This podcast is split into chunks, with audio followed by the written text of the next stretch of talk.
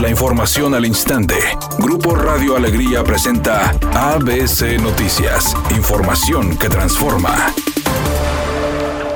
El cáncer ha cobrado la vida de siete mujeres desde marzo a la fecha en Nuevo León por falta de atención y medicamentos, ya que con la desaparición del Seguro Popular, 250 mujeres buscaron formas para ser acreedoras de manera gratuita de vacunas contra la metástasis, quimioterapias, radioterapias y consultas de remisión. Mirna Solano, fundadora de Por ti, por mí, por nosotras y representante de 193 mujeres con cáncer, informó que durante los últimos cuatro meses ha hablado con el secretario de Salud en el Estado, Manuel de la O, expresando que la dependencia estatal ayuda en casos muy extremos. Además, indicó que los tratamientos tienen un costo desde 50 hasta 60 mil pesos, mientras que las quimioterapias y radioterapias desde 8 mil hasta 10 mil pesos y los medicamentos oscilan desde 250 hasta los 3.500 pesos. Por su parte, el secretario de Salud, Manuel de la O, indicó que en caso de que no lleguen los recursos del Instituto de Salud para el Bienestar en Nuevo León, los impuestos de los casinos ayudarían a adquirir los tratamientos de las mujeres con cáncer, indicando que el director del INSABI visitará Nuevo León próximamente. También con el maestro Juan Ferrer, el director del INSABI, agradezco que luego, luego me contesta.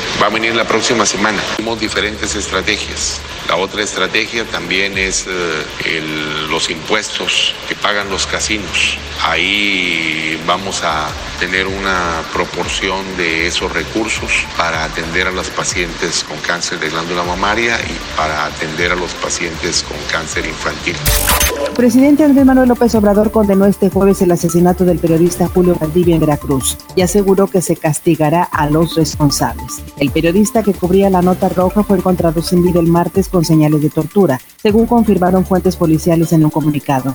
El comunicador trabajaba para el diario El Mundo de Córdoba, considerado de mayor circulación en la zona montañosa de Veracruz. Julio Valdivia es el vigésimo cuarto periodista asesinado en Veracruz desde el 2019 y el segundo en el gobierno de Cuitlao García Jiménez del Movimiento de Regeneración Nacional.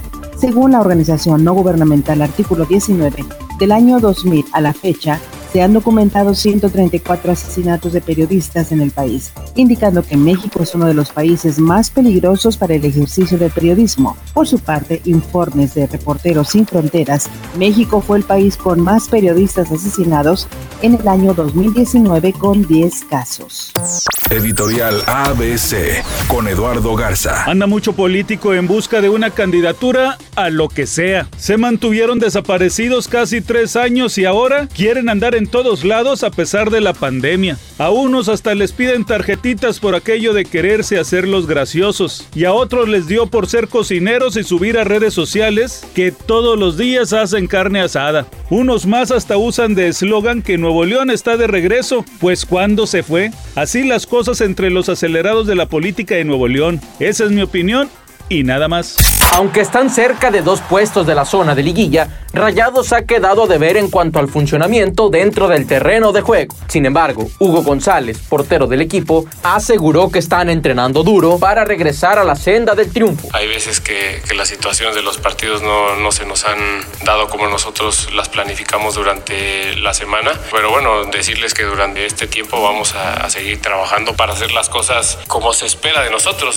Ante el próximo estreno del Club de los Una película mexicana que pretende invitar al público a que regrese a las salas de cine. Marcelo Tobar, su director, dijo que está hecha con todo el corazón y que reúne a un gran elenco. Hay un accidente grave en la avenida Morones Prieto a la altura de Eugenio Garzazada en el municipio de Monterrey. Otro percance ocurre en la lateral de la avenida Félix U. Gómez para incorporarse a Constitución a la altura de los condominios. Le recomendamos salir con tiempo de casa y disminuir su velocidad ya que el pavimento está resbaladizo.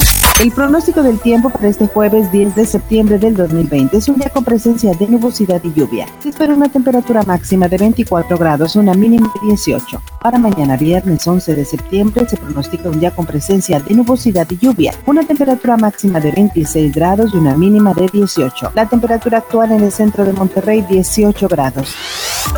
ABC Noticias, información que transforma.